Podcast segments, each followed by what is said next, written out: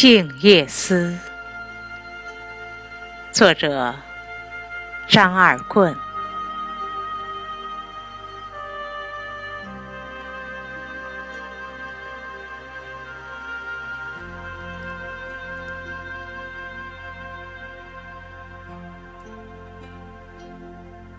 等着炊烟慢慢托起缄默的星群，有的星星站得很高，仿佛祖宗的牌位；有一颗很多年了。守在老地方像娘，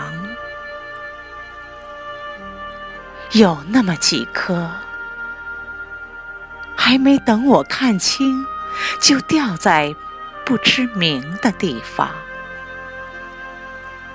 像乡下那些穷亲戚，没听说怎么病，就不在了。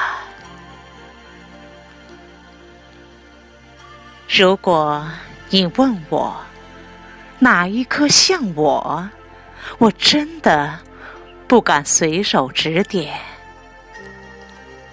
小时候我太过顽劣，伤害了很多萤火虫，以至于现在我愧疚于一切微细的。光。